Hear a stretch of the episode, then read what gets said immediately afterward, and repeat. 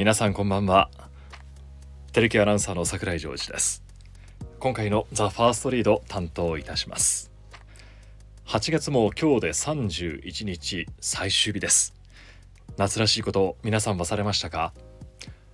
花火を見に行ったりお祭りに行ったりあとはトウモロコシを食べたりスイカを食べたりそうめんを食べたりまたは実家に帰省したりいろいろ夏らしいことってありますけど怪談話はこの夏聞かれましたか？今回のザ・ファーストリードいつもとは趣向を変えまして怪談話をお届けいたしましょう。ここから先聞くか聞かないかはあなた次第です。怖いもの見たさで覗いてみてください。九州産業大学未来人さんの作品。ホラーハウスショー。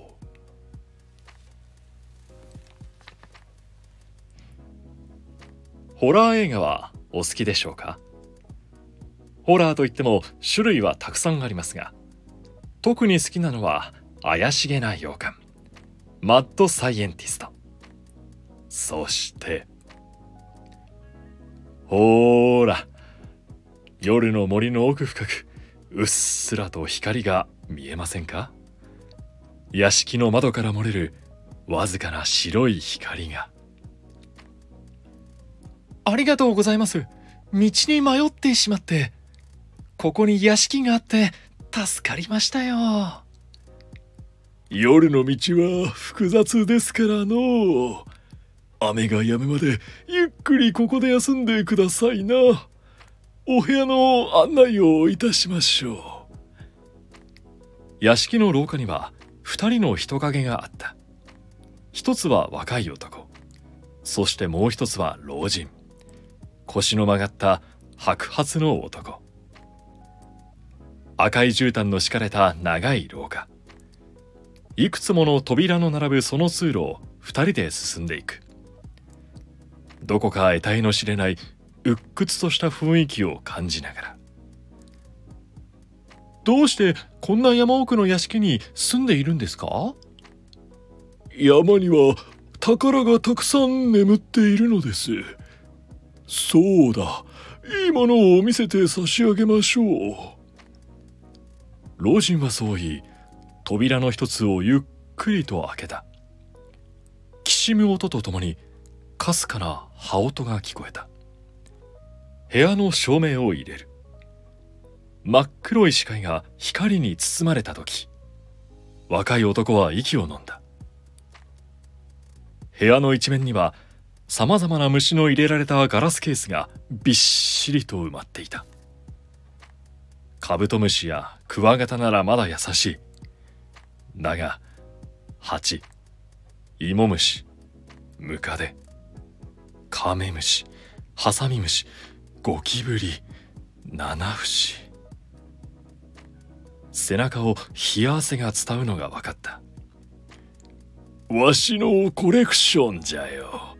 好きなんじゃよ彼らが。へえ。虫は嫌いかね？いえ別に嫌いってほどじゃありませんけどそう関わることがなくって。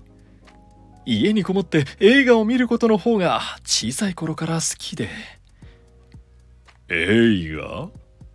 ええ。どのようなもので？主にホラー映画ですよ。魔人ドラキュラとかハロウィンとか。特に好きなのはロッキーホラーショーで。ん？まあピンときませんよね。ははは虫一筋だったからの他のものには疎いんじゃよ。老人はわずかに微笑み部屋の照明を消し扉を閉める。男はその仕草にどこか心を乱されるような気がした。なぜだったのだろうか。さあ客室はこちらです。ここに泊まってくださいまし。あえっとお支度を終えたら玄関フロアまでお戻りよ。大扉があったじゃろう。あそこが食堂じゃからわしはそっちでご飯の準備をしておきましょう。老人は男の隣をすり抜けて玄関へ戻っていく。男はその姿を見送り部屋へ足を踏み入れる。何の変哲もない普通の部屋。怪しい洋館。訳ありの老人研究内容という名の大量の虫か。まさしくホラー映画の世界に迷い込んじゃったみたいだよ。一人つぶやき。荷物を床に置いて背伸びする。あくびを噛み殺し部屋を出た。支度には時間がかかるだろうししばらく時間を潰して。そう考えたところで聞こえてきた。カタカタカタ。廊下の奥はるか奥の扉の先からわずかに音が。カタカタ。カタカタ。興味はあった。ただそれより不気味さが勝った。別の場所で時間を潰そうとするがどの部屋も鍵がかかっていた。そして先ほど案内された昆虫の部屋にたどり着いた。再び足を踏み入れる。圧巻であった。見渡せばどこを見てもガラスケースがあるのだから。そして中にうごめく虫たち。暇を潰すにしても別の場所があったかなと思いかけた時。部屋の片隅に机があることに気がついた。近寄って見てみるとたくさんの本が載っていた。最先端脳科学。人間とは何か。人間の思考法。虫の言葉。昆虫の仕組み。解剖論。そして人間の作り方。もしももしもあの老人がこの山奥の屋敷でホラー映画のマッドサイエンティストみたいに人間を作ろうとしているのなら。虫を研究することでカモフラージュしているなら。さっきの物音は。部屋を出て廊下の最奥に向かう。ガタガタ。ガタガタ。ガタガタ。ガタガタ。音は止まずに聞こえている。恐怖はあった。だが好奇心が勝り男はドアノブに手をかけた。扉に鍵はかかっていなかった。こっそりと中を覗き込む。ガタガタガタガタ。床の上にはうごめく影がある。廊下の光を頼りに目を凝らした。それは人。身をよじり口から声にならない声を上げる影。皮は剥がれ声帯が抜かれていた。おぞましい姿をしているが生きている。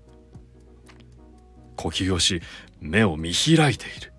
いや閉じるまぶたもないのだ。男は戸惑うしかなかった。目の前でうごめくこれは一体何なのかと。その時脳裏にある妄想が浮かんだ。もし老人が昆虫を人にしようとしたならそしてその過程で人になった昆虫に襲われたとしたら老人は悲鳴を上げないように声帯を抜かれ皮を剥がれ虫はその皮をかぶって老人になりきっているならどうしましたかな？男は素早く振り返った。老人が立っていた。食堂は反対ですぞ。にっこり笑う老人の耳からはカミキリムシが顔を出し男をじっと見つめていた。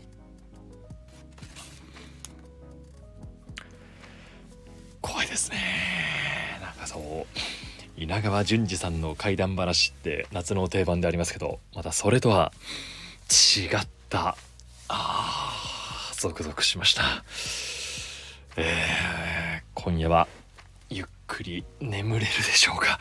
はい。でもねやっぱり夏の怪談話って一度は聞いてみるのもいいんじゃないでしょうか。はい。今回は特別編お送りいたしました。さあみんな一緒に寝ましょう。それではおやすみなさい。